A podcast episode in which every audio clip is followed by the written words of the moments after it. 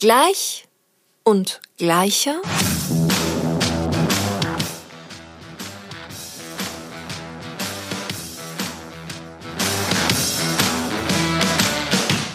Hallo und allerherzlichst willkommen hier bei Gleich und Gleicher. Mein Name ist Mia und in dieser Episode ist Andrina Nabel meine Gesprächspartnerin. Andrina ist Emotionscoach und Feelgood-Managerin und einfach in jeder Lebenssituation eine absolute Bereicherung. Sie klärt uns darüber auf, warum sowohl positive als auch negative Gefühle und Emotionen ihre Daseinsberechtigung haben, was das Kraftvolle hinter der Angst ist und warum wir das Wort müssen aus unserem Sprachgebrauch streichen sollten. Wir sprechen über Glaubenssätze, Offenheit, Gerechtigkeit und Frieden. Wir blicken in den Spiegel, den uns unsere Mitmenschen vorhalten und finden heraus, wie wir dieser Reflexion konstruktiv gerecht werden können und was Selbstwirksamkeit mit unseren Emotionen und Gefühlen zu tun hat. Hallo und allerherzlichst willkommen, liebste Andrina. So schön, dich hier zu haben. Ich freue mich auch. Ja. Ja. mein Herzensthema. Dein Herzensthema. Yay. Gefühle und Emotionen. Und ich würde sagen, wir fangen direkt an und klären die Menschen da draußen auf, weil das ist ja nicht dasselbe, oder? Gefühle und Emotionen. Ja, ähm, ich habe mit ChatGPT gesprochen. Und was hat er oder sie dir verraten? Ich habe tatsächlich dreimal nachfragen müssen, weil ich selbst nicht so richtig verstanden habe. Und ähm, es, wenn ich jetzt auch so einen ganzen Recherchearbeiten auf Buchklapptexten oder auch in Podcasts wird es, glaube ich, oft vermischt. Und ich glaube auch, dass das gar nicht so schlimm ist, weil am Ende, wenn wir davon irgendwie sprechen, weiß eigentlich jeder, was damit gemeint ist. Aber wenn ich es richtig verstanden habe, dann sind Emotionen das, was erstmal neurologisch passiert, beziehungsweise was so das so Angst zum Beispiel, so die ist halt da. Und dann ist aber die, das Gefühl dazu, was wir mit dieser Emotion machen. Also zum Beispiel dann Furcht, wenn dann die Angst da ist und die Reaktion da auf diese Emotion ist dann eben das Gefühl.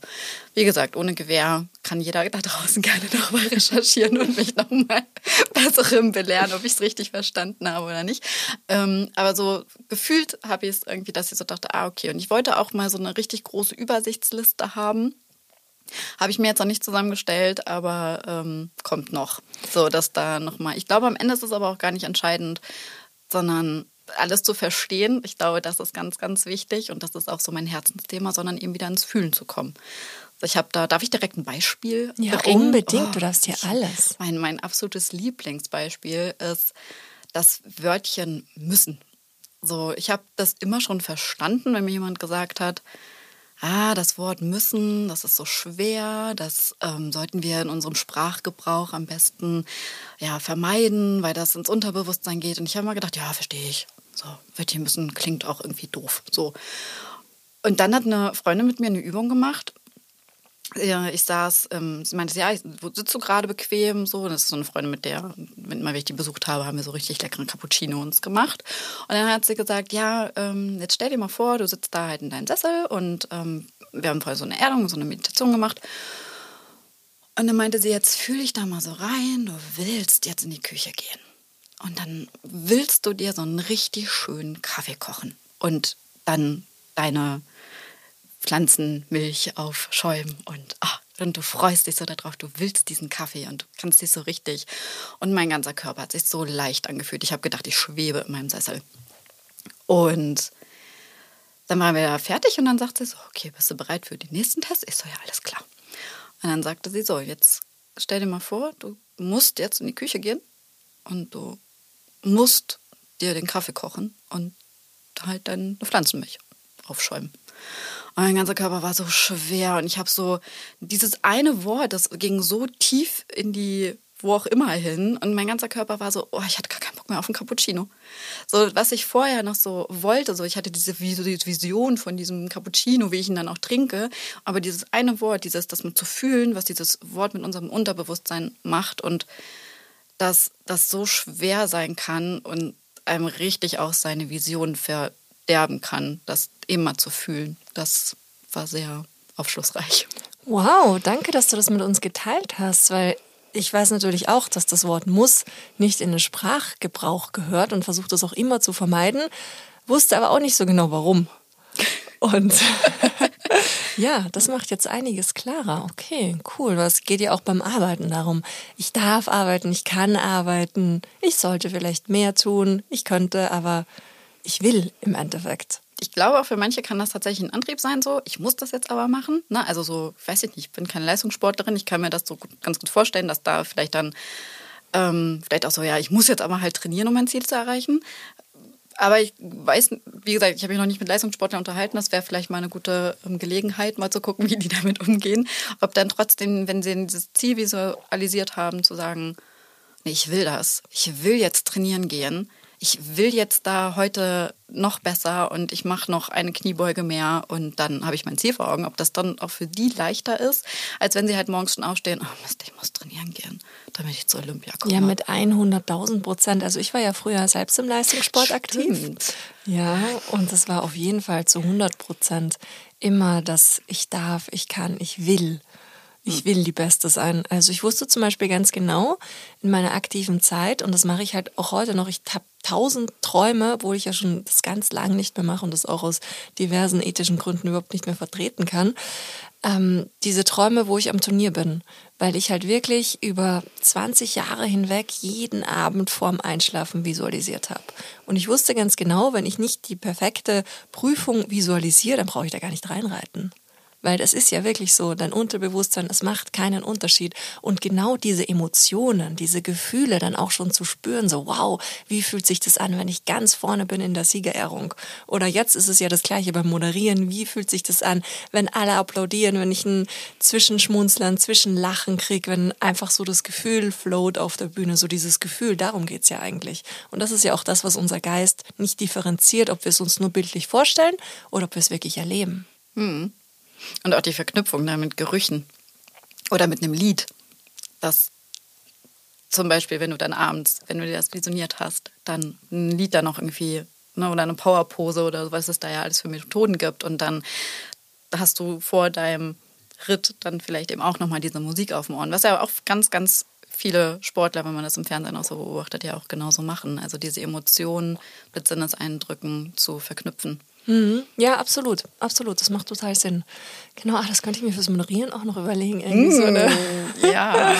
genau, und dann wird es so mein Spleen und ich verlange dann von allen, dass sie dieses Lied spielen müssen, wenn ich auf die Bühne komme. so wie bei den Boxern, wenn die so in ihren Boxring ein Okay, wir haben, oh, bei mir fallen gerade ganz viele Groschen. So, ah, deswegen machen die das. ja, okay, es macht alles Sinn. Ja. Oh. Ja, voll gut. Ja. ja. Es, man sagt ja auch zum Beispiel bei, ähm, es gibt ja diese Vision Boards, also mhm. wo du dir dann ja entweder Kurzziele oder Jahresziele ähm, über Bilder, die du aus Zeitschriften oder ausdruckst, dann hinklebst. Also bei dir wäre das dann eben die Fernsehmoderation und ach, alle deine Träume, die du halt noch so hast. Und dann hängst du dir das halt in, ja, keine Ahnung, ins Bad oder da, wo es halt einfach regelmäßig siehst oder in den Kühlschrank. Und dann gibt es ja das, was ich noch bevorzuge und ähm, womit ich Menschen dann auch unterstützen möchte, ist dann ein Visionsfilm. Also tatsächlich die Menschen zu fotografieren in ihren zum Beispiel Powerposen oder wie sie dann, wenn du jetzt zum Beispiel, wenn wir dann zusammenarbeiten und ich dann den Visionsfilm erstelle, dass wir dich dann, entweder haben wir schon Videomaterial oder Fotos oder wir machen das extra nochmal. Ähm, dass dann eben in diesem Film sowohl du dich selber siehst, wie du schon in deiner Pose und wie du da eigentlich schon da bist. Also dein Hirn denkt eigentlich die ganze Zeit schon, ah, ich mach das ja schon die ganze Zeit. Ist ja klar, da ist eine Fernsehkamera. ich bin ja schon da. Und dann wird das auch mit einem Lied hinterlegt. Und wenn, immer wenn du dann dieses Lied hörst, also man soll dann diesen Visionsfilm abends und morgens, also vor dem Einschlafen, weil es dann nochmal tiefer geht und direkt nach dem Aufwachen angucken. Und immer wenn du dann dieses Lied hörst, das kannst du dann ja auch zwischendurch, dann gibt es halt unfassbar viel Kraft. Und wenn du das dann vielleicht sogar auch noch mit einem Lieblingstee oder mit einem anderen, ich habe hier so eine Duftsticks zum Beispiel, wenn du das damit irgendwie noch verknüpfst, dann, ähm, ja, dann stellst du dein System einfach schon komplett drauf ein. Und dann geht es gar nicht anders als nach vorne.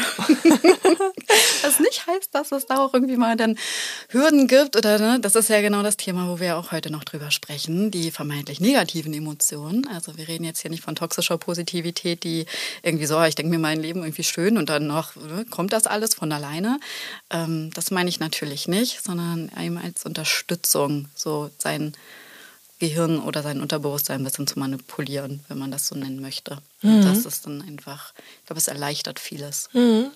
Ja, was ich mir heute dann zum Beispiel so gedacht habe, ist ja auch immer noch so der Faktor Zeit. Weil klar, du kannst jetzt alle möglichen Dinge praktizieren und dich auf Erfolg programmieren, auch emotional darauf einstellen, das richtig herbeifühlen. Und das ist ja auch erwiesen, dass das funktioniert. Meine ganz persönliche Erfahrung ist, du weißt aber halt nicht wann. Und was ja auch alle Geschichten, die so erfolgreich sind, zeigen, dass es irgendwann eintritt so. Das wird funktionieren. Du musst halt nur dranbleiben. Und ich hatte heute in der Früh so einen Moment, wo ich mir gedacht habe, es fühlte sich gerade mal wieder so nach Warten an. Und ich mir gedacht habe, okay, sei geduldig. Und dann aber irgendwas in mir drin gesagt hat, nee, es reicht jetzt. Es reicht. Ich will nicht mehr warten. Ich bin fucking bereit. Warum muss ich jetzt schon wieder warten, dass irgendwelche unverbindlichen Leute, die mir das Blaue vom Himmel versprechen, weil das ist mir jetzt schon so oft passiert, sich nicht melden? Was hat das? So, go motherfuckers. Welches Gefühl wurde da bei dir ausgelöst? Ja, sofort Wut. Wut? Ja, ich war sauer. Ah, okay. Ich war sauer auf die. Ich war so, hey, ganz ehrlich, come on, hör auf, irgendwo zu chillen, sondern antworte mir mal und bring ein cooles Projekt an den Start, was die Welt hier verdammt nochmal verbessert. Okay, ähm, was steckt noch hinter der Wut? Enttäuschung vielleicht auch, dass es den Leuten nicht wichtig genug ist, sich da sofort ranzusetzen und sich zu denken, hey, that's the thing, she's the right one. Mhm. Und hinter der Enttäuschung, kannst du da noch irgendwas? Ist da. Was ist hinter der Enttäuschung? Ja, das ist ja die Angst am Ende, dass es vielleicht doch nicht klappen könnte. Okay. Oh, äh, äh, also, liebe Zuhörer da draußen, wir könnten jetzt richtig tief gehen. ich glaube, das mache ich mit Mia nachher mal sehr pri im privaten Bereich. Ähm, aber das ist genau diese Kettenreaktion tatsächlich. Also da kommt, ne, also du wirst von etwas getriggert. Da ist irgendwas, das stört dich. So. Und, und, als du das gerade gesagt hast mit der Wut, bei mir kam erst so dieses, ich hatte erst die Vermutung, dass du jetzt sagen wirst, Ungeduld so, ne, weil vorher das Zeitthema kam und dann kam bei mir so an die Ungeduld und dann, genau, die Wut, die Enttäuschung, dann, da kann noch so viel mehr hinterstecken, ne? Ist vielleicht die Wertschätzung. Fühlst du dich dann, also ist es ein, weil du sehr verbindlich bist, dass du dann halt sagst, hey, die anderen sind nicht verbindlich und das gibt mir ein Zeichen davon, ich werde zurückgedrängt und deswegen gibt es dann keine Wertschätzung deswegen, da, da, kann man jetzt halt viel, viel tiefer noch mit Fragen gehen und schauen, was da, und dann vielleicht auch die Angst oder dann ist da vielleicht das Vertrauen zum Leben. So, also, ne, das so, kann so ein riesiger Rattenschwanz sein. Und deswegen ist, glaube ich, immer total schön. Ich bin da ja selber auch noch im Üben. Ich bin da bei Weitem noch nicht an, äh, an meinem, ich weiß auch gar nicht, ob, man, ob ich das in diesem Leben überhaupt schaffen werde. Ähm, aber es ist so schön. Ich habe das selber, glaube ich, erst so vor knapp zwei Jahren für mich entdeckt, selber mit einer Coachin, die mich da durchgeführt hat, überhaupt wieder diesen Zugang zu den Gefühlen überhaupt wieder so aufzubrechen, sage ich jetzt mal. Ich habe immer so gesagt, ach, ich habe keine Angst. So Angst, pff, habe ich nicht. So, ich gehe durch das Leben angstlos.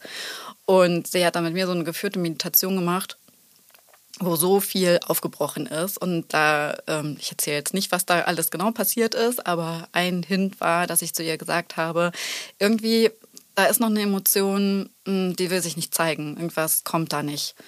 Und es, ich weiß nicht, ob du das kennst, die Zwei-Stuhl-Methode, wo du, also du sitzt auf einem Stuhl das kannst du zum Beispiel auch machen, wenn du eine körperliche Beschwerde hast. Und dann setzt du dem Stuhl gegenüber, stellst du dir vor, wie da deine körperliche Beschwerde sitzt. Und dann sprichst du sitzt auf dem einen Stuhl und sprichst dann mit dem imaginären Wesen auf dem anderen Stuhl eben, hey, ne, warum bist du da? Was kann ich für dich tun? Warum Schulterschmerz? Warum bist du da? Und dann wechselst du und setzt dich auf den anderen Stuhl.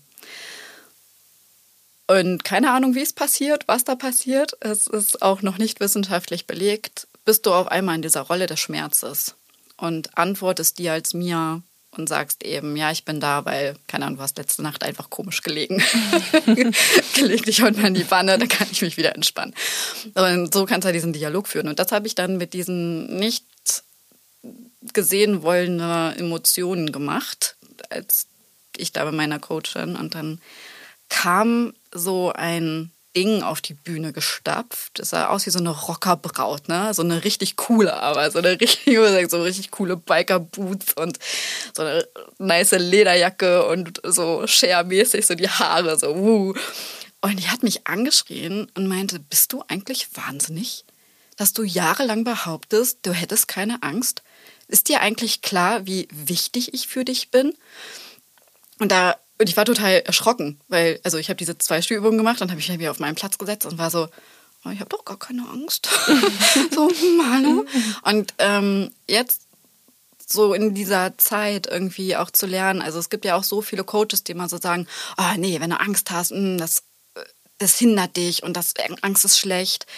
Und da sind wir ja auch bei diesem Thema, warum ich auch gerne mit dir in diesem Podcast so gleich und gleicher und Gleichberechtigung sprechen möchte. Für mich gibt es keine negativen und positiven Gefühle oder Emotionen, sondern nur Emotionen und Gefühle, die wir lieber fühlen als andere. so.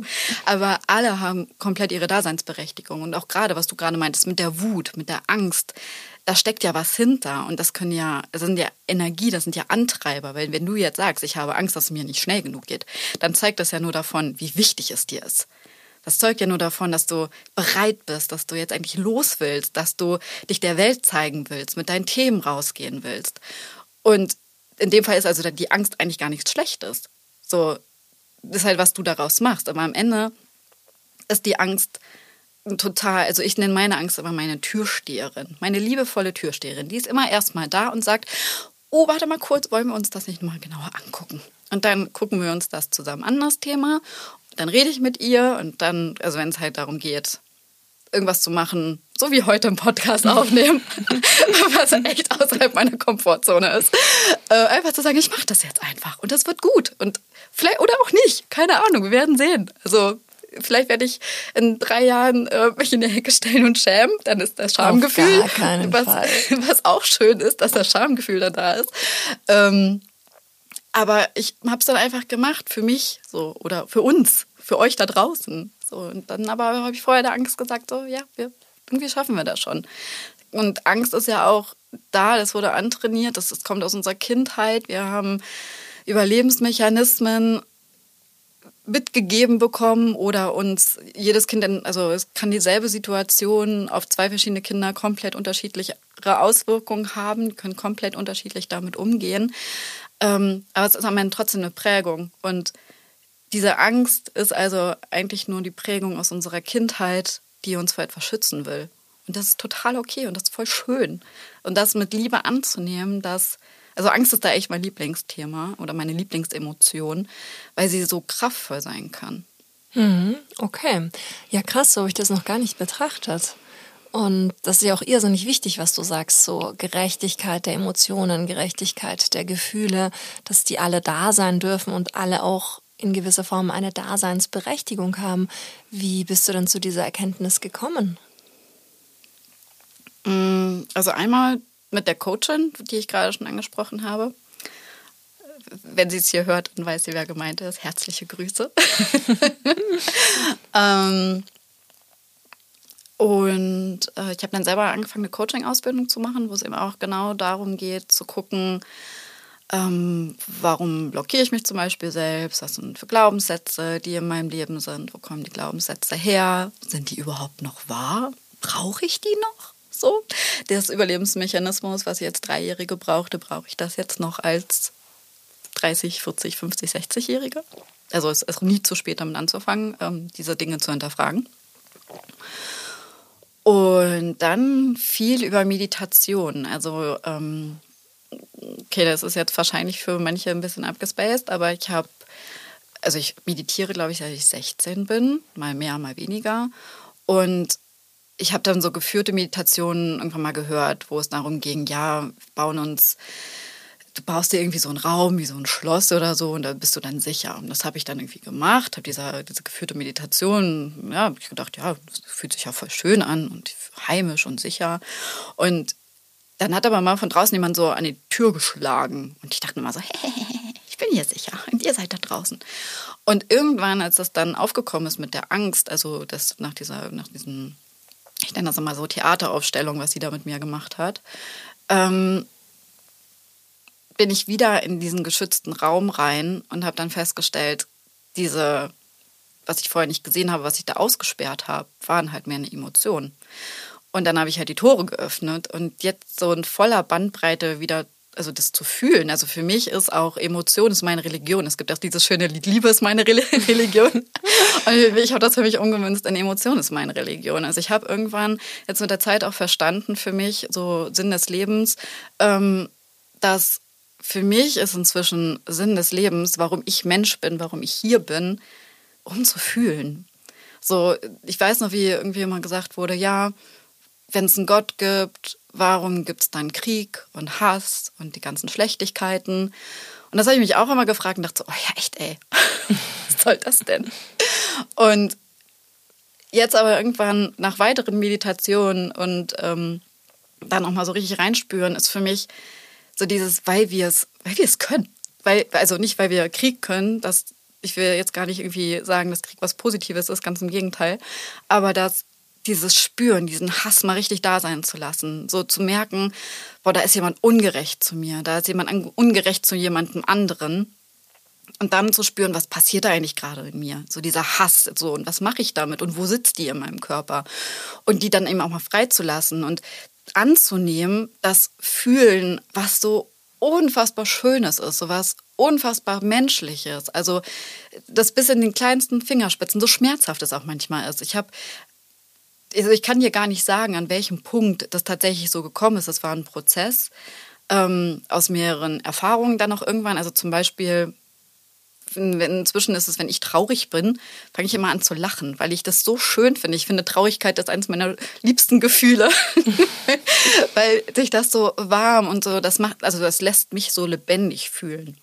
Und ich freue mich dann immer. Wenn, oder auch wenn die Tränen laufen, dann freue ich mich immer, weil ich dann so merke, oh, dafür bin ich Mensch. Ich bin Mensch, um zu fühlen und dass es eben da sein kann. Und da möchte ich, also, das ist bestimmt nicht für jeden was und jeder ist da ja auch an einem anderen Punkt und hat auch andere Weltansichten insgesamt und für jeden ist, glaube ich, auch der Sinn des Lebens irgendwie was anderes.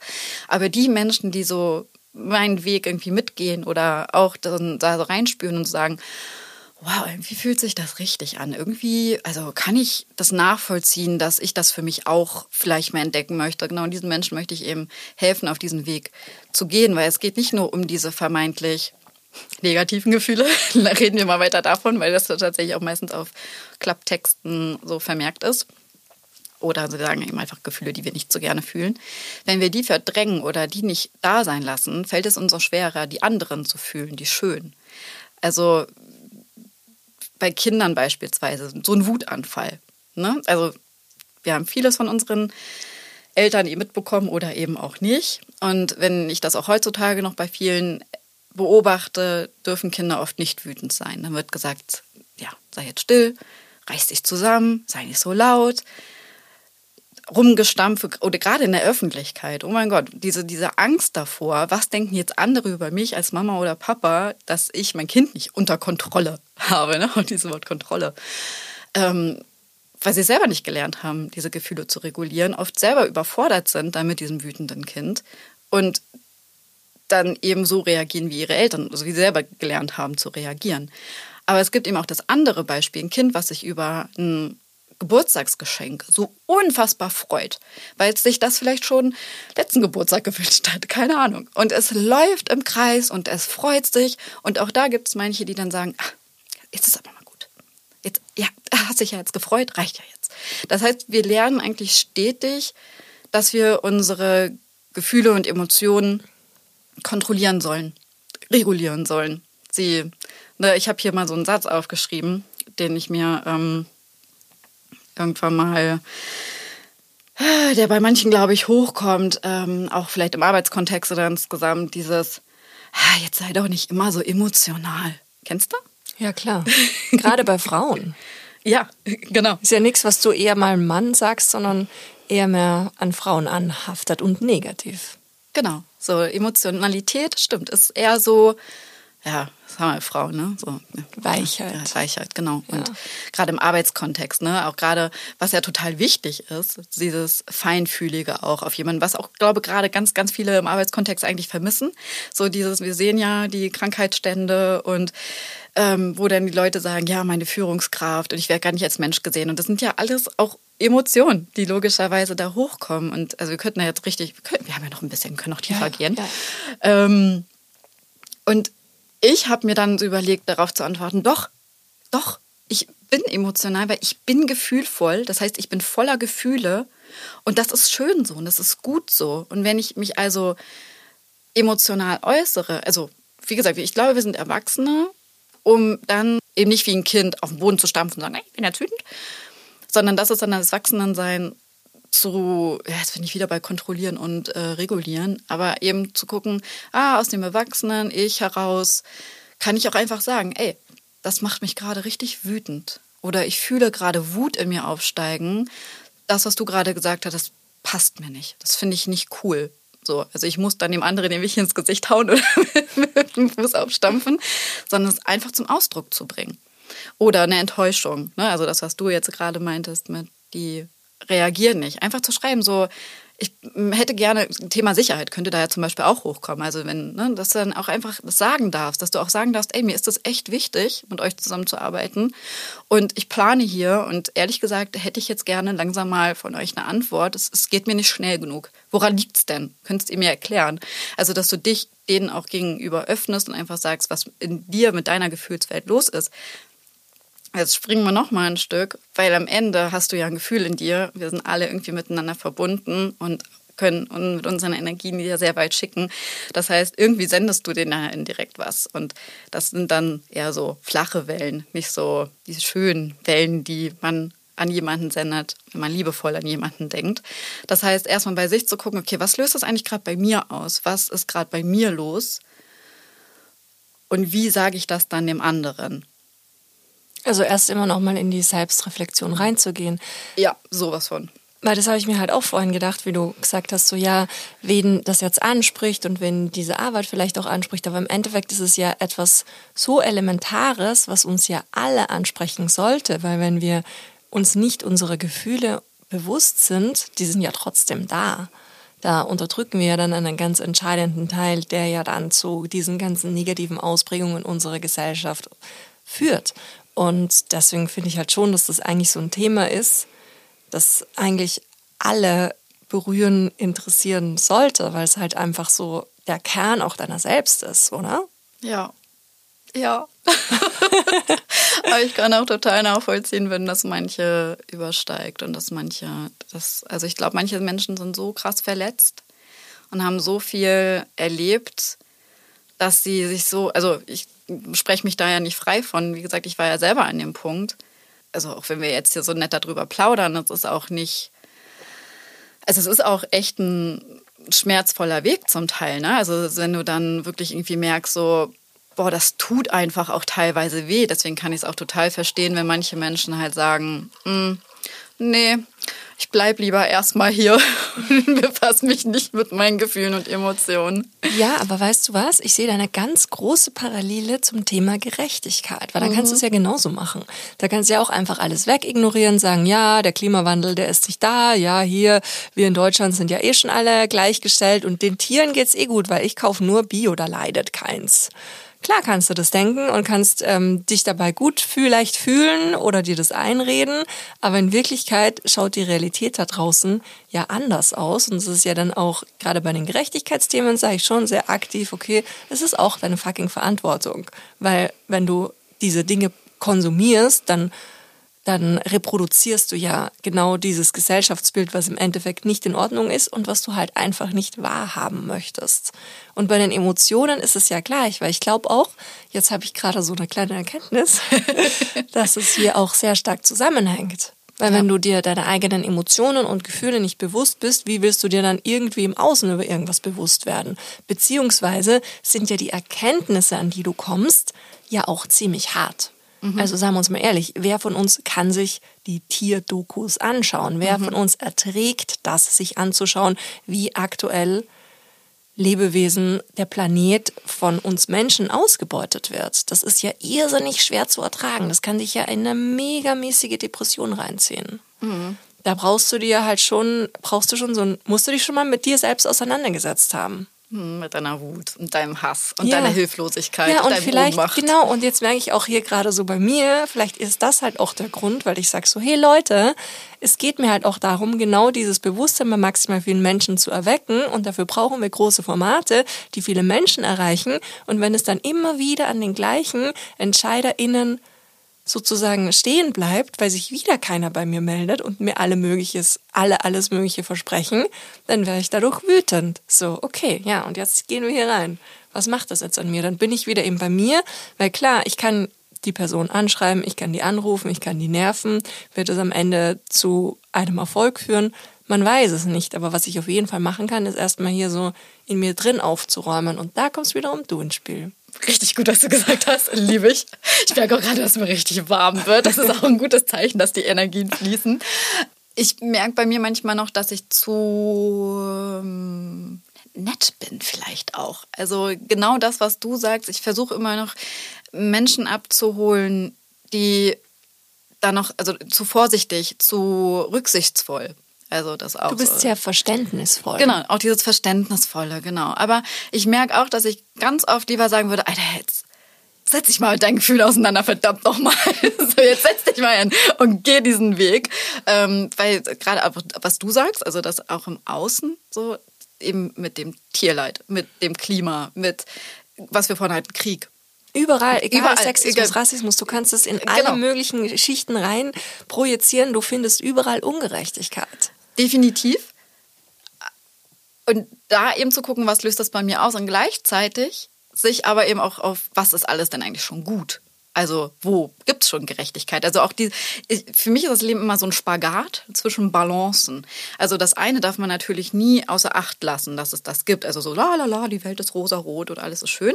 Davon, davon rede ich nicht, aber ich glaube, was auf jeden Fall wichtig ist, sich noch mehr auf das was funktioniert ja schon richtig gut und was können wir schon? Genau, und vor allen Dingen, was kann ich auch selber genau. tun? Genau. Diese Selbstermächtigung, und da sind wir dann wieder bei den oh, Emotionen, ja. weißt du?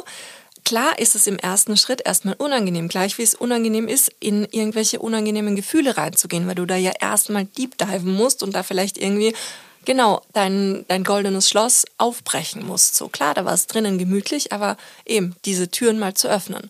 Das ist das eine, aber dann auf der anderen Seite der nächste Schritt, und das ist ja auch das, wo ich immer alle hinbringen will, zu erkennen, hey, klar, da ist halt auch einfach irrsinnig viel Erfüllung dran. Das geht mir jetzt besser, wo ich mir einmal quasi dieses ganze Leid hergeholt habe, mir das aktiv bewusst gemacht habe, aber gleichzeitig auch verstanden habe, dass ich als kleines Individuum, das hier vor dir bin, einen irrsinnig großen Einflussgrad habe und dass, wenn sich das jeder, dieses ganz einfache Beispiel, so, was kann ich ausrichten, fragt er sich eine Milliarde Menschen. Ja, dieses, weißt du so? dieses Beispiel, was wir letztens hatten ja. mit dieser äh, Olympiastadion, 80.000 genau. Menschen sitzen da und grummeln sich in mich rein. Was kann ich eigentlich ausrichten? Ja, genau. Ja, und, und das ist es halt so, weißt du? Diese Selbstermächtigung, das ist, finde ich, so entscheidend. Und das hat halt ganz viel, das ist ja auch etwas, was hier auch immer wieder gesagt wird im Podcast, so, dieser große Weltfrieden, nach dem sich ja auch so viele Menschen sehnen, der fängt in jeder und jedem Einzelnen von uns innen drinnen an so. Du musst es erst mal schaffen, in dir Frieden zu finden. Dann kannst du dafür sorgen, dass es auch im Außen friedlich wird. Voll. Und dieser Frieden in dir, ja klar, hat ja auch mit negativen Gefühlen zu tun. Und klar sind die da auch hilfreich. Genau, dann sind wir nämlich auch für diese äh, toxischen Positivität, also die wo ja ganz oft gesagt wird, du musst dir einfach nur positive Mantren aussprechen und dann wird dein Leben toll. Ähm, genau das sehe ich nämlich als gefährlich, weil dann ist es so, ja, ich muss mir jetzt einfach nur sagen, ich habe den inneren Frieden und ich, ähm, ne, aber ich habe mich eigentlich gar nicht mit den Themen, die mich eigentlich gerade betreffen und die mich echt fertig machen, die mich müde machen, die mir Energie rauben, die werden dann so außer Acht gelassen. Ähm, ja, bin ich voll bei dir. Also für mich ist tatsächlich auch dieser Ansatz, wenn wirklich ich merke so, wie ich so vorsichtig bin, aber ich es eigentlich viel radikaler ja. sagen wollen würde. Ja, es ist tatsächlich, wenn die Leute sich mit ihren Emotionen auseinandersetzen, also richtig einen Deep Dive machen ähm, und nicht nur auseinandersetzen, sondern auch wirklich wieder ans Fühlen kommen. Ich glaube, dann wird das Miteinander auch wieder besser, weil die, äh, das Verständnis dafür auch, wie warum ist der andere jetzt vielleicht so, was geht da vielleicht vor, also auch dieses Empathische vielleicht wieder verstärkt wird. Und was man ja auch nie vergessen darf, jetzt haben, ich habe das Gefühl, wir springen von Thema zu Thema, aber es ist halt wirklich groß, ähm, ist halt auch die Krankheiten, die dahinter stecken. Also unterdrückte Emotionen, was die in unserem Körper auslösen. Also was, da reden wir jetzt nicht nur von Erkältung und irgendwie ein bisschen Beschwerden, sondern wir reden da wirklich von großen Krankheiten, äh, Depressionen. Ich will jetzt gar nicht zu viel aufzählen, aber ja, das sind oft alles. Die unterdrückten Emotionen, die da nicht gezeigt werden. Es gibt so tolle Dokumentationen auch über irgendwelche Völker, die ähm, ich weiß nicht, wie diese eine Droge heißt, aber wo du dann quasi geführt wirst, eben an diese Emotionen wieder ranzukommen. Und manche brauchen wirklich schon diese diese, diese Wege über eine Droge, weil es gar nicht mehr mit ihrem, also der Verstand ist einfach so laut und so heftig, dass sie gar nicht mehr in einer Meditation von alleine daran kommen, sondern sie brauchen dieses Hilfsmittel, um überhaupt wieder Zugang zu ihren Emotionen zu finden. Und das finde ich echt erschreckend. Und ja, dann sind wir halt wieder auch bei dem Beispiel Kinder. Also du hast wahrscheinlich echt recht, wir müssen das noch mehr. ich bin überhaupt keine Freundin von irgendwelchen radikalen Sachen. Aber gerade mit den Emotionen, wie sprechen wir mit Kindern? Wie geben wir Kindern das weiter? Wie leben wir vor allem vor? Also ein, ein Vater, eine Mutter, die ihre Emotionen nicht zeigen, die ähm, ja am schlimmsten Fall sogar noch am Kind irgendwie auslassen, da, da gibt es keine Regulierung dann für dieses Kind. So, und also, oder das sind ja nicht nur die Eltern, sondern alle Erwachsenen in dem Umfeld des Kindes. Ähm, Kinder lernen über Abgucken. So, ich bin jetzt hier keine Pädagogin, aber ich glaube, das ist ähm, Allgemeinwissen, dass man Kind erzählen kann, sitzt gerade am Tisch, aber es ist niemals tun wird, wenn die Eltern selber irgendwie mit dem Kopf im Teller liegen. So, also das Vorleben sehr wichtig und eben auch da dann auch mal, wie gesagt, nicht das Kind anschreiben, wenn man wütend ist, aber einfach zu sagen, oh, ich bin, bin gerade richtig wütend. Und dem Kind vielleicht auch vorzuleben, wie dann Mama, Papa das eben reguliert. Oder auch nicht, weil ich bin dann zum Beispiel auch so, ich hat, wenn ich manchmal an meine Grenzen komme und gerade Kinder liefern dir ganz viel Stoff, um an deine Grenzen zu kommen. Du kennst mich im professionellen Kontext, da bin ich eigentlich immer entspannt und fokussiert und habe alles im Griff oder egal was auch passiert, so ich bin der Ruhepol in der Produktion.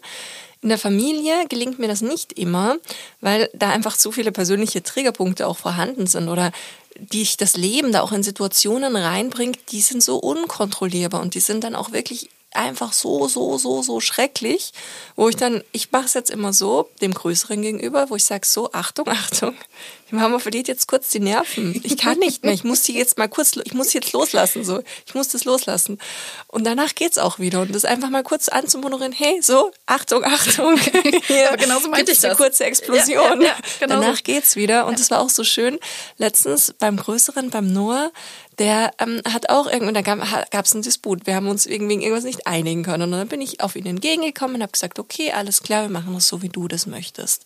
Dann hat er kurz geweint und dann hat er so gesagt, Mama, ich habe das kurz rauslassen müssen. Es ist okay, wir können es jetzt so machen, wie du wolltest. So, dann haben wir uns geeinigt.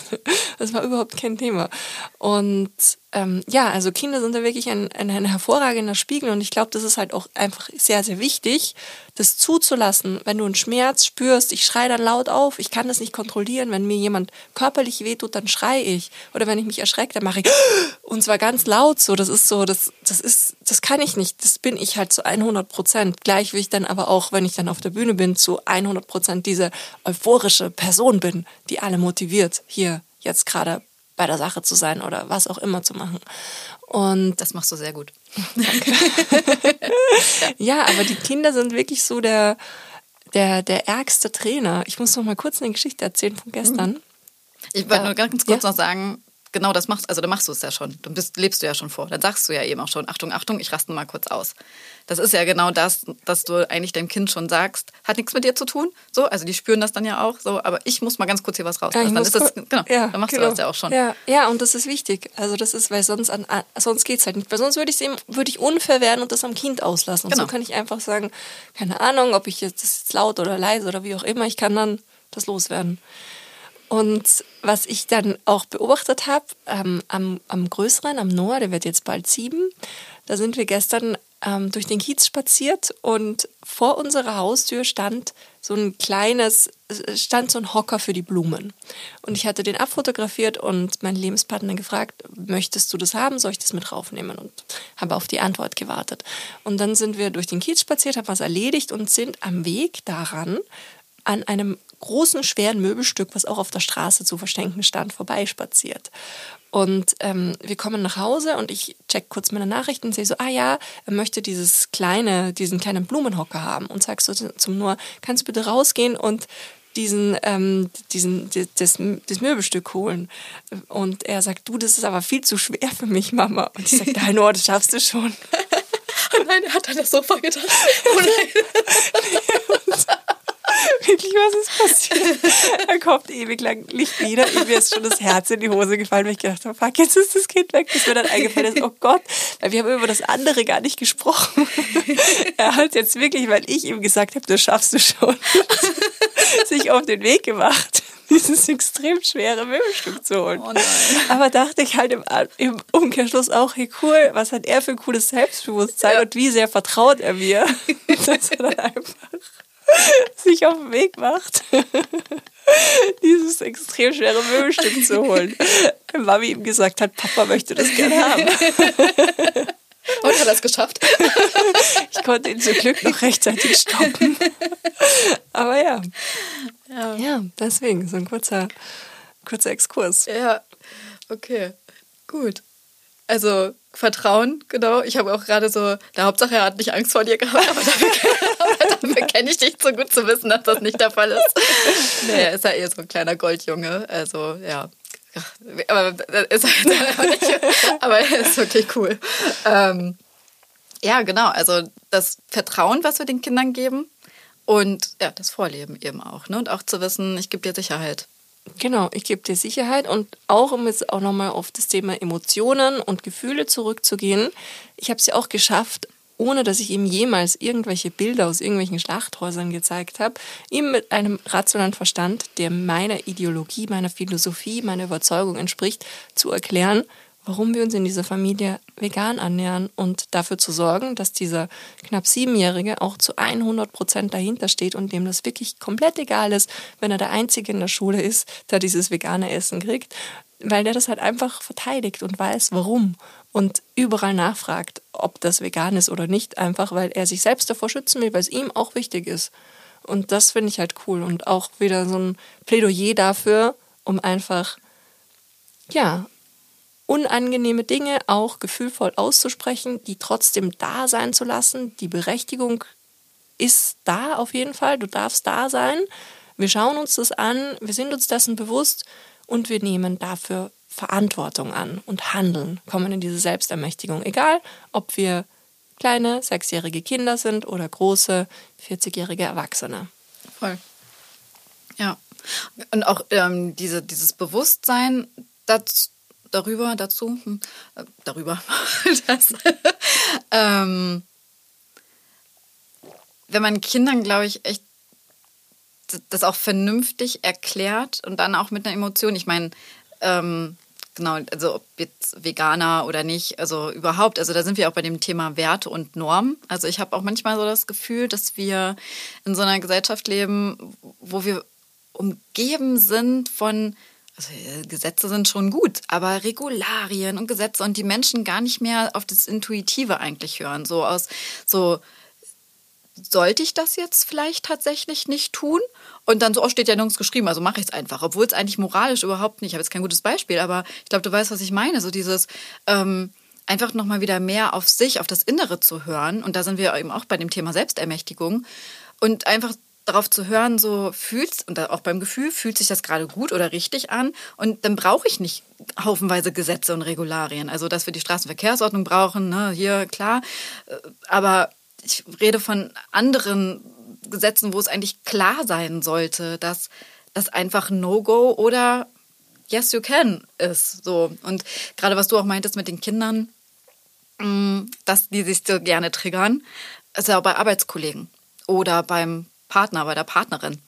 Wir holen uns Menschen in Leben, die uns eher unsere blinden Flecke sehr unangenehm aufzeigen. Da, da, können wir gar nichts gegen machen. Das ist, also, dafür leben wir halt in einer menschlichen Gemeinschaft, dafür sind wir Mensch. Ähm, da müssten wir uns irgendwo im Keller einsperren oder irgendwie in den Wald alleine ziehen, wenn wir das unterbinden wollten. Aber wir holen uns immer die Menschen ins Leben, die uns an Punkten treffen, die uns treffen. Und dann können wir natürlich einmal reagieren, zu sagen, oh, der andere ist doof der, der, der hat ein Problem, der ist nicht richtig. Oder ich kann halt gucken, das tut halt manchmal weh.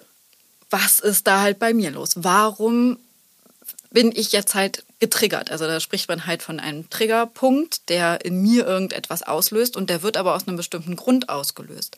Und da steckt dann eben eine Emotion hinter. Das funktioniert wunderbar auch bei schönen Sachen, ne? dass jemand bringt dir Blumen mit und du freust dich. Und da fällt uns das super einfach. Dahinter fragen wir nicht irgendwie, oh, der hat mich jetzt aber getriggert. Der hat mich an einem schönen Punkt getriggert. Uh. Aber bei den Neger, und da sagst du dann auch nicht so, oh, der hat mir Blumen mitgebracht. Also doch, du erzählst schon anderen, die hat Blumen mitgebracht. Aber bei dem Punkt, ähm, keine Ahnung, die Arbeitskollegin verhält sich immer so und so. Und dann löst das selber bei ihm irgendwas aus und dann verhältst du dich selber irgendwie so und so, wie du es dir halt nach Mustern oder nach Glaubenssätzen angeeignet hast. Und wenn du das von außen manchmal beobachtest, siehst du, dass da sich eigentlich gar nicht zwei Erwachsene unterhalten, sondern zwei gekränkte Kinder. So, weil sie eben nicht aus dem Erwachsenen-Ich heraus irgendwie sagen, du hast das gerade bei mir ausgelöst, am liebsten würde ich gerade so und so reagieren oder mich hat das jetzt gerade verletzt. Ich möchte gerne mal kurz in Nebenraum und muss mal dreimal tief durchatmen und mich auch mal selber kurz regulieren oder eben gucken, was da bei mir passiert. Nein, es wird halt immer direkt reagiert. Aber weil wir es eben nicht gelernt haben und das, was du auch vorhin gesagt hast, eben mit dem Lernen und dann auch im Erwachsenen-Dasein, ähm, ist ja nicht nur Thema Selbstermächtigung, sondern auch die Eigenverantwortung für sich zu übernehmen. Also wir sind in so einer Gesellschaft, wo wir ständig uns gesagt wird, was hast du zu tun, was hast du nicht zu tun, wie darfst du sein, wie darfst du nicht sein, was musst du machen, was darfst du nicht machen. Und kommen gar nicht in diesen Punkt für uns zu gucken, wann darf ich, also viele haben, also einige haben das, aber viele haben das halt einfach nicht, für sich einzustehen, für sich vor anderen zu sagen, nee, ich will das aber nicht. Da sind wir auch wieder beim Thema Nein und Bedürfnisse. Also du merkst schon, es ist echt vielseitig. Ne? Also sind wir auch beim Thema Grenzen setzen. Erstmal seine eigenen Bedürfnisse überhaupt zu erkennen. Und Bedürfnisse entstehen auch unter anderem über Gefühle. Weil wenn dir jemand sagt, hier mach du mal das und das jetzt, keine Ahnung, räum den Geschirrspüler aus. Aber du sitzt gerade auf dem Sofa und hast echt dolle Bauchschmerzen und Geschirrspüler ausräumen ist definitiv nicht Prio. Dann kannst du halt doof reagieren und sagen, nee, ich will jetzt nicht. Oder du kannst halt einfach sagen, oh, ich habe irgendwie Bauchschmerzen und mein Bedürfnis ist eigentlich gerade, ich möchte einfach nur hier liegen. So, und dann kannst du halt entscheiden, wie du dann reagierst, dass du eben sagst, so, du Schatz, mache ich später, jetzt möchte ich hier erstmal liegen, kannst du mir vielleicht einen Tee kochen?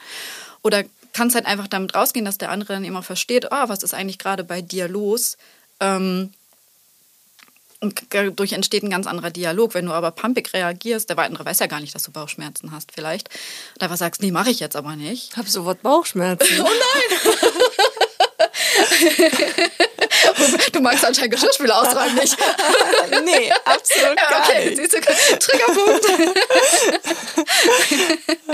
ja, also ne, das ist halt wirklich diese Selbstbeobachtung, zu schauen, ähm, ich bin auch keine Freundin davon zu sagen, man sollte immer die Fehler bei sich suchen. Es gibt auch wirklich Menschen, die einen hart an die Grenze bringen. Ich nehme auch ganz gerne Arschengel.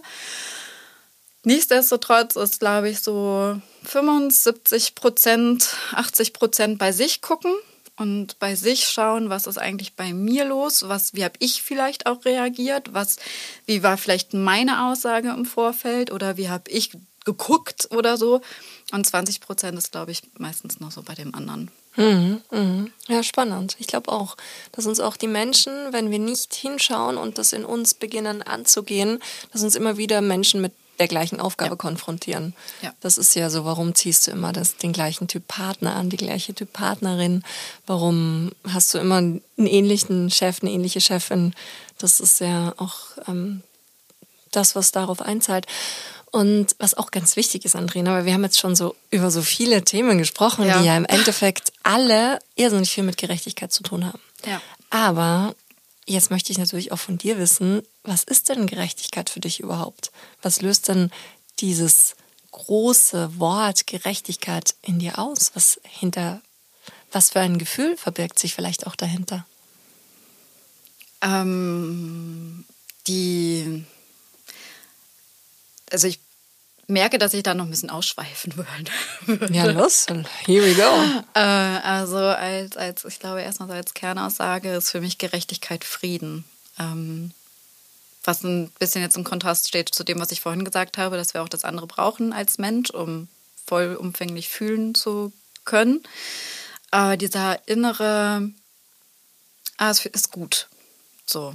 Also Gerechtigkeit da steckt ja auch das Wort richten drin. Das heißt, ich bewerte etwas. Ist etwas gut oder ist etwas schlecht? Ähm, als du am Freitag auf deinem Panel saßt, beim Backstage, genau. Wie wird das Backstage zum Wohnzimmer? Glaube ich ja. Irgendwie so der Titel. Und da hat eine gesagt, dass die, da ging es auch viel um diese Awareness-Konzepte. Und da hat eine gesagt, dass sie sich mehr von den Menschen wünscht, dass sie auf ihr Bauchgefühl hören. Also wenn sie irgendwie eine Situation mitbekommen, die sich für sie falsch anfühlt oder irgendwie nicht gut, dass sie dann einschreiten. Auch auf die Gefahr hin, dass es vielleicht anders ist, dass es vielleicht fehleingeschätzt war. Aber dieses erste Gefühl, was da hochkommt, so irgendwas stimmt hier nicht, irgendwas so, dass wir darauf hören sollten. Und das ist für mich, ich bin auch vage, also uns Wagen sagt man vom Sternzeichen her eh zu, dass wir so sehr diplomatisch sind und immer wollen, dass es allen gut geht, so und dann auch irgendwie mit den Jahren zu verstehen, dass jeder mal ein anderes Verständnis davon hat. Wann geht es den anderen gut, wann geht es mir gut. Aber äh, grundsätzlich, glaube ich, dieses innere Gefühl von, es ist gut. Es fühlt sich friedlich an. So, ich glaube, das ist für mich so dieses, was wir ja auch vorhin gesagt haben. Es fängt bei uns an, es fängt bei uns im Inneren an. Und dieser innere Frieden. Und wenn wir den dann auch schaffen, noch mehr nach außen zu tragen, dass sich dann vielleicht so die Waage der Gerechtigkeit ein bisschen besser ausbalanciert. Ah, die Waage der Gerechtigkeit, die sich besser ausbalanciert. Wow, das hätte ich nicht besser sagen können. Ich glaube, das hat auch vorher noch nie jemand so gut gesagt wie du. schön, schön, schön. Da setze ich mal so drei Ausrufezeichen hinten dran. Und das führt uns auch direkt in die Kategorie, die es hier gibt, nämlich mm. den Stairway to Equality, wo es genau mm. darum geht, wie wir diese Waage der Gerechtigkeit noch mehr in die Ausgeglichenheit reinbringen können. Stairway to Equality. Deine Steps zu mehr Gleichberechtigung. Was meinst du gerade auch nochmal Stichpunkt Selbstermächtigung? Was können unsere HörerInnen da draußen tun? Ins Fühlen kommen. Also das was wir vorhin gesagt haben, dass alles seine Daseinsberechtigung hat, das zu erkennen und auch nicht nur zu erkennen, sondern auch einfach zu akzeptieren. Also Akzeptanz ist ja auch eine Form von äh, indirektem Gefühl, das einfach zu sehen, ja, da gibt es viel Schlechtes oder dann eben auch anzunehmen, zu akzeptieren und zu sagen, okay, es gefällt mir nicht, es macht mich wütend und das als Energie und als Kraft zu nutzen. Ähm, Kannst du deine Frage nochmal, ich habe das Gefühl, ich wollte noch was sagen, aber dafür müsste ich die Frage noch einmal ganz kurz hören. Was können die Menschen tun, um für mehr Gerechtigkeit da draußen zu sorgen? Jede und jede Einzelne. Also genau das, was ich gerade gesagt habe, dieses in die Balance bringen, ne, den inneren Frieden. Ja, und das ist es genau. Also der innere Frieden, den bei sich zu finden und dann mit, also was wir mit den Mitmenschen, wie gehe ich mit meinen Mitmenschen um? Wie gehe ich mit unserer Mitwelt um oder Umwelt? Für mich ist es die Mitwelt, weil wir mit ihr zusammen leben. Wie gehe ich mit der Natur um? Und wenn ich innerlich irgendwie grämig bin, das ist wie so, ein, so von innerlich vielleicht mal verfault, dann kann ich ja, also faulige Erde, da wächst nichts Neues. Also wie, wenn ich meinen inneren Frieden das, ist echt ein hoher Anspruch, das weiß ich selbst. Und wir müssen jetzt nicht bei dem totalen Frieden, aber so eine gewisse Ausgeglichenheit im Inneren habe, dann kann ich das auch weitergeben. Ich habe noch so eine schöne Geschichte. Ich bin mal mit meinen Eltern an der Spree lang spaziert und wir haben uns irgendwas total Schönes unterhalten und ich habe gelacht und es war Sommer und es war voll der schöne Tag und ich habe halt einfach gestrahlt und äh, so irgendwie 50 Meter weiter weg saß so ein Pärchen auf der Bank und ich habe gesehen, wie diese Frau mich so richtig argwöhnisch angeguckt hat. Und da habe ich so gedacht, habe ich irgendwas im Gesicht? Hat man ja manchmal, ne? Man wird irgendwie komisch angeguckt. Und ich habe mich davon aber nicht beeinflussen lassen und habe einfach weiter gelacht und gestrahlt. Und wir kamen dieser Frau, diesem Pärchen immer näher und sie hat mich weiterhin so richtig so grimmig fokussiert. Und dann waren wir so auf ihrer Höhe und dann habe ich so gedacht, so, jetzt sage ich ja so richtig schön freundlich Hallo. Habe das auch gemacht, habe sie angestrahlt, habe gesagt, gesagt, hallo. Und dann hat sie auf einmal mich angelächelt und gesagt, oh, es ist so schön, mal strahlende Menschen zu sehen. Und ich dachte mir nur so, wow, krass. Jetzt glaube ich gar nicht mitbekommen. Und das fängt bei uns an. Also sie hat mir eigentlich ein schlechtes Gefühl gegeben, weil sie mich halt so grimmig angeguckt hat. Dabei war in ihrem Kopf, ach Mensch, ist ja schön, dass immer wieder Leute auch lächelnd durch die Straßen laufen, hat aber gleichzeitig nicht erkannt, was sie mit ihrem grimmigen Gesicht eventuell ausgelöst hat. Also es fängt bei uns an, dieser innere Frieden, dieses nach draußen gehen, nett, aufrichtig, ehrlich zu anderen Menschen zu sein. Und ich glaube, dann kriegen wir wieder auch mehr Gerechtigkeit insgesamt in diese Welt. Oh, schön. ja, wie ich auch immer so schön sage, das Leben fühlen und durchs Leben fühlen. Oh. Hm. Oh. Was für ein schöner Schlusssatz, oder? Okay. Ja. Ich würde es genau gerne so stehen lassen. Gerne.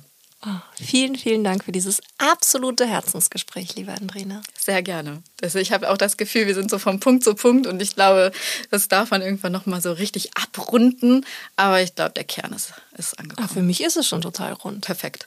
das ist das Wichtigste. danke. Ich danke dir.